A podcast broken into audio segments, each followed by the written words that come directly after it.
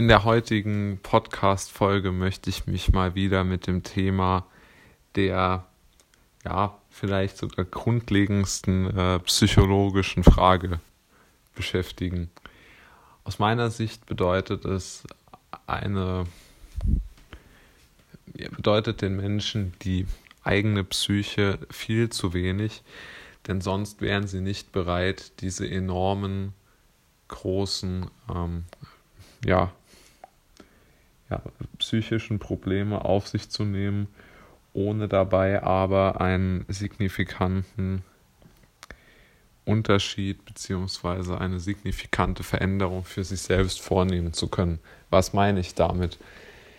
In unserer Kultur ist es im Moment en vogue zu sagen, dass die Probleme von, in, von innen nach außen treten. Also dass man irgendwie mit sich selbst nicht im Reinen ist und deshalb Probleme hat. Deshalb gibt es allerlei ähm, Yoga-Kurse und Selbstfindungskurse und was weiß ich für Kurse. Die mögen ihre Berechtigung haben, aber ich glaube weiterhin, dass es keinerlei, ähm, wie soll man es nennen, dass es keinerlei Probleme gibt, die derart schwer sind, dass ein so großer Bestandteil der Bevölkerung psychisch angeschlagen ist, was nach aktuellen Zahlen ja auch immer, immer mehr anzunehmen ist.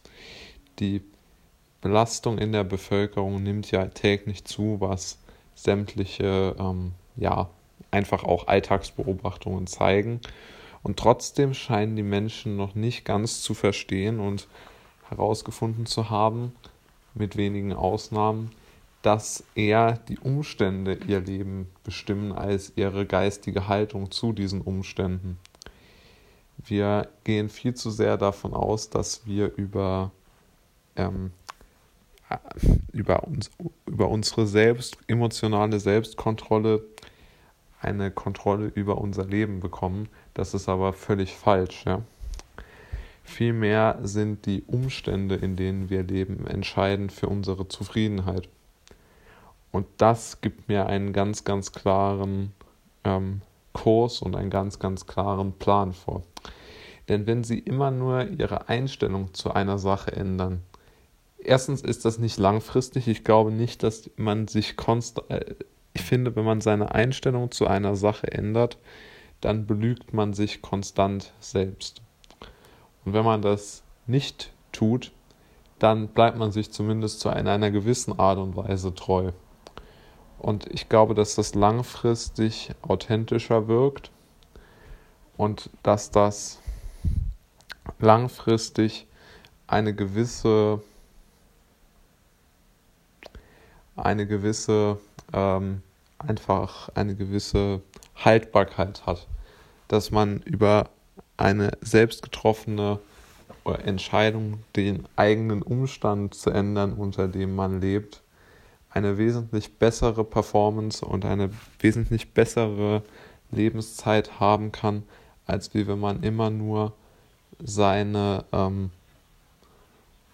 seine äh, persönlichen persönlichen Dinge zu ändern. Man muss sein persönliches Lebensumfeld ändern können, um überhaupt einmal an sich selbst etwas ändern zu können.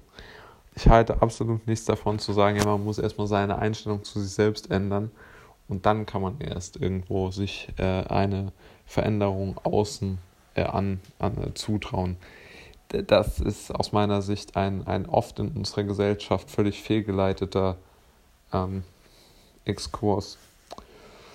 Und ja, ich bin auch eigentlich der Meinung, um zu meinem Lieblingsthema wiederzukommen, dass diese weitreichenden Einschränkungen, die wir ja alle erleben, außer Sie haben die glückliche Situation in Schweden zu leben, dann herzlichen Glückwunsch, ähm, ist es natürlich der Punkt, dass die Menschen ihre Einstellung zu, dem, zu allem so stark ändern, dass sie sich alles Mögliche einreden.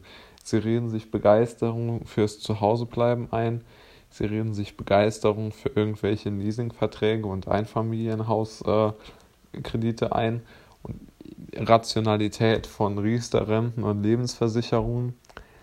Aber so wirklich, in, ich glaube, tief in den Menschen drin und das merkt man ja auch, also ich zum Beispiel konnte mir nie einreden, dass ich gern zur Schule gehe. Ich habe es auch fairerweise nicht probiert, aber es ist einfach so. Warum sollte man das tun? Das wäre ja ein, ein Verrat an der eigenen, an der eigenen ähm, Person. Und das hat auch nichts mit Voreingenommenheit zu tun. Denn wenn man eine, bei einer Präferenz bleibt, hat das ja eher was mit Resilienz und mit, ähm, mit Durchhaltevermögen äh, zu tun und mit, mit Authentizität und nicht mit irgendwelchen äh, obskuren äh, Begriffen wie äh, ja, überheblich oder was weiß ich.